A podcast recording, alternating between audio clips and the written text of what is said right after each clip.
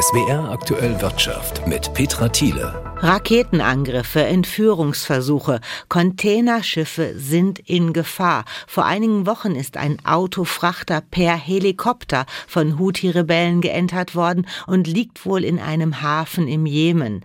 Gestern haben vor der Küste Somalias Piraten ein Handelsschiff mit indischer Besatzung gekapert. Als Reaktion auf den Überfall hat Indien heute ein Kriegsschiff Richtung Somalia geschickt. Tilo Wallrabenstein vom Verband Deutscher Räder.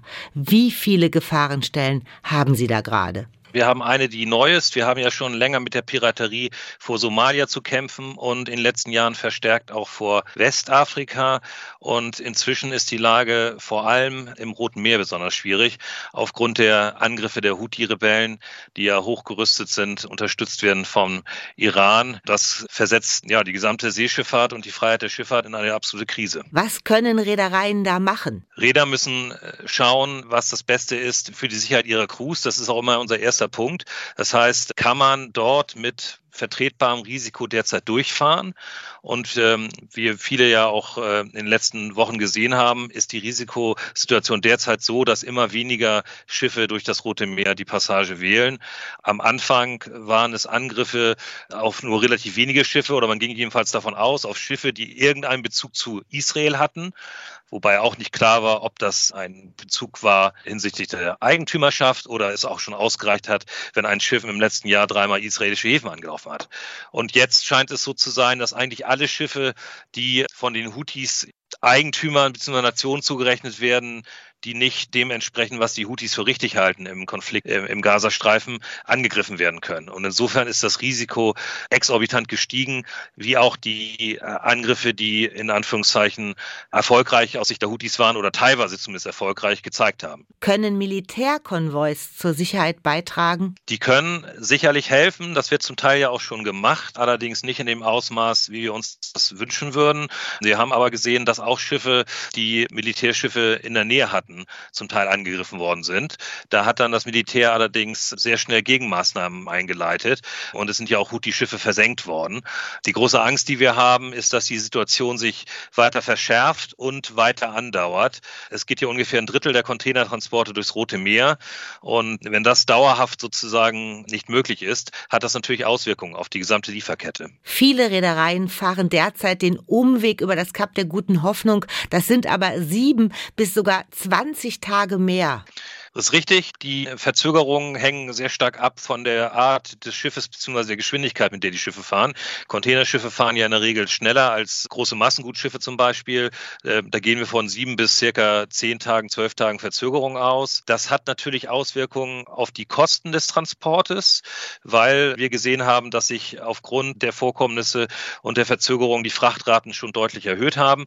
Allerdings, das möchte ich auch betonen, die unmittelbaren Auswirkungen auf die Verbraucherpreise, diese sind äh, jedenfalls derzeit kaum zu beziffern und auch noch gar nicht erheblich, denn äh, in einem Container werden ja sehr viele einzelne Güter ähm, gestaut und äh, umgebrochen auf die einzelne Ware ist auch eine Frachtrate, die sich verdoppelt von zum Beispiel 2000 auf 4000 Dollar, ist das eigentlich eher zu vernachlässigen. Aber auf lange Sicht wird es natürlich Auswirkungen haben, wenn sich die Situation weiter so verschärft und äh, weiter so einpendelt. Sind die Verträge alle so langfristig?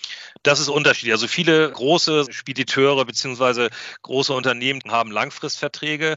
Dann gibt es aber natürlich auch äh, sogenannte Verträge mit sogenannten Spotraten. Das heißt, das sind kurzfristig gebuchte Transporte und die in der Tat, die werden dann natürlich unmittelbar teurer.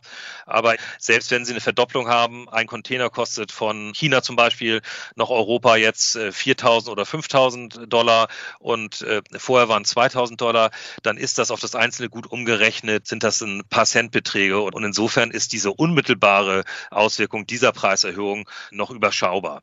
In der Pandemie hatten wir übrigens auch äh, ganz andere Preisexplosionen verursacht von der Verknappung äh, und den Hafenstaus. Da waren Frachtraten bis zu 15.000 Dollar pro Container zu verzeichnen. Also da sind wir Gott sei Dank bei weitem noch nicht. Was schätzen Sie, wie geht es weiter?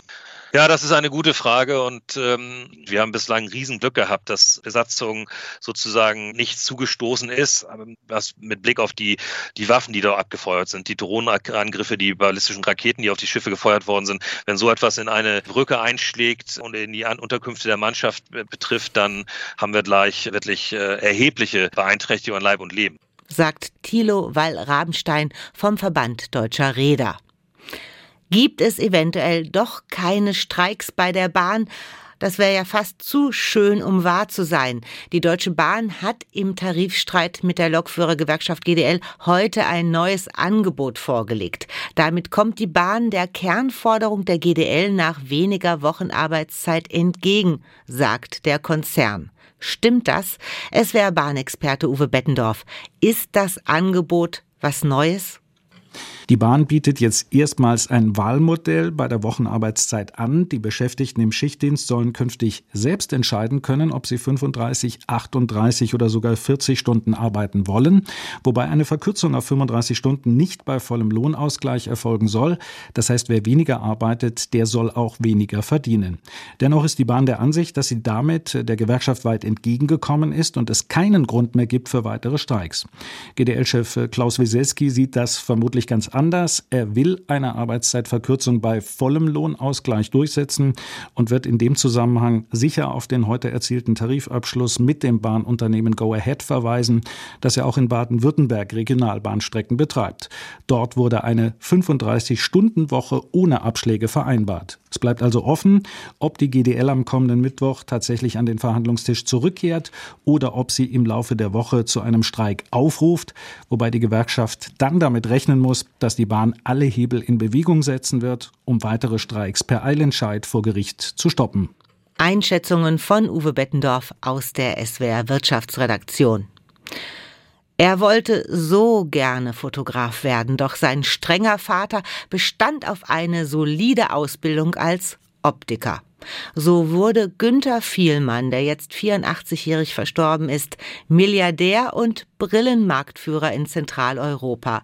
Angefangen hat Vielmanns Karriere unspektakulär, doch dann lernte er in den USA dass der Optiker ja im Wesentlichen Imaginationen verkauft. Das heißt, seine Preise, die werden nicht bestimmt durch die Produktionskosten, sondern durch Angemessenheitsvorstellungen. Wenn eine Brille einen wohlklingenden Namen hat, dann wird sie halt teurer. Hat sie vielleicht nur eine Nummer, kostet sie in der Regel weniger. 1972 gründet Günter Vielmann in Cuxhaven an der Nordsee das erste Geschäft. Später eröffnet er fast jede Woche irgendwo in Europa eine neue Filiale. Er rühmt sich damit, dass er modische Brillen erschwinglich gemacht und eine kostenlose Brillenversicherung eingeführt habe wirbt damit in Kinos und im Fernsehen. Guck mal, ist die nicht prima? Und mein Papa hat wenn ich dazu bezahlt. Gewerkschaften und Beschäftigte beklagen sich gelegentlich, dass im Vielmann-Konzern ein hoher Leistungsdruck herrscht, dass manche Angestellte kaum mehr als den Mindestlohn verdienen. Das kann den Aufstieg des Viermann-Konzerns zum erfolgreichsten Brillenbauer Europas aber nicht aufhalten. Macht mir Spaß. Mein Hobby ist mein Beruf und mein Beruf ist das Hobby. Jahr für Jahr verkündet Günter Viermann neue Rekorde. Die Aktie des Konzerns legt auch in Krisenzeiten kräftig zu. Aktionärsversammlungen sind häufig One-Man-Shows. Herzlich willkommen bei Vielmann. Wie bei Vielmann üblich gibt es heute Positives zu berichten. Privat engagiert sich Vielmann als Naturfreund und Mäzen, spendet für jeden Mitarbeiter jedes Jahr einen Baum Rund anderthalb Millionen sind inzwischen zusammengekommen. Er kauft mehrere tausend Hektar Land, mehrere Bauernhöfe, lässt sie ökologisch bewirtschaften. Und als ich meinen ersten Hof kaufte in Lütchensee, da habe ich mich von Umweltgedanken leiten lassen. Ich wollte gesunde Nahrung, ich wollte gesunde Tiere, die ich artgerecht halte und ich wollte ohne Pestizide, das heißt ohne Pflanzenschutzmittel, wirtschaften. Sein Privatleben versucht Vielmann von der Öffentlichkeit fernzuhalten. Erst spät, mit Ende 40, heiratet er, bekommt zwei Kinder, Sohn Mark wird 1989 geboren, Tochter Sophie Luise fünf Jahre später. Besonders seinen Sohn bereitet Günter Vielmann gezielt darauf vor, die Führung des Konzerns zu übernehmen, der mehrheitlich nach wie vor in Familienbesitz ist. Ich glaube, wir haben eine sehr ähnliche Arbeitsethik, wir haben auch eine sehr ähnliche Orientierung und ich glaube, da passt nicht viel dazwischen, das eint uns dann doch sehr. 2015, mit gerade einmal 26 Jahren, rückt Mark Vielmann in den Vorstand des Konzerns auf. Schon ein unendliches Glück. Das Schicksal hat so gut mit mir gemeint, dass ich so einen Sohn habe. 2019 übergibt Günter Vielmann die Leitung seines Unternehmens endgültig an seinen Sohn. Seitdem hat er sich weitgehend aus der Öffentlichkeit zurückgezogen. Dietrich Lehmann, Hamburg. Die Inflation in der Eurozone ist gestiegen. Die Verbraucherpreise lagen im Dezember 2,9 Prozent höher als ein Jahr zuvor, so das zuständige Statistikamt. Außerdem gab es heute noch neue Zahlen vom US-Arbeitsmarkt. Im Dezember wurden in den USA mehr Stellen geschaffen als erwartet. Die Löhne stiegen. An sich erfreulich, wenn man nicht gerade wie die Notenbanken der USA und der Eurozone versucht, durch hohe Leitzinsen die Wirtschaft etwas abzubremsen, damit die Inflation gedrückt wird. Wenn die Wirtschaft aber nicht genug gebremst wird, besteht Inflationsgefahr und die Leitzinsen können eventuell nicht gesenkt werden.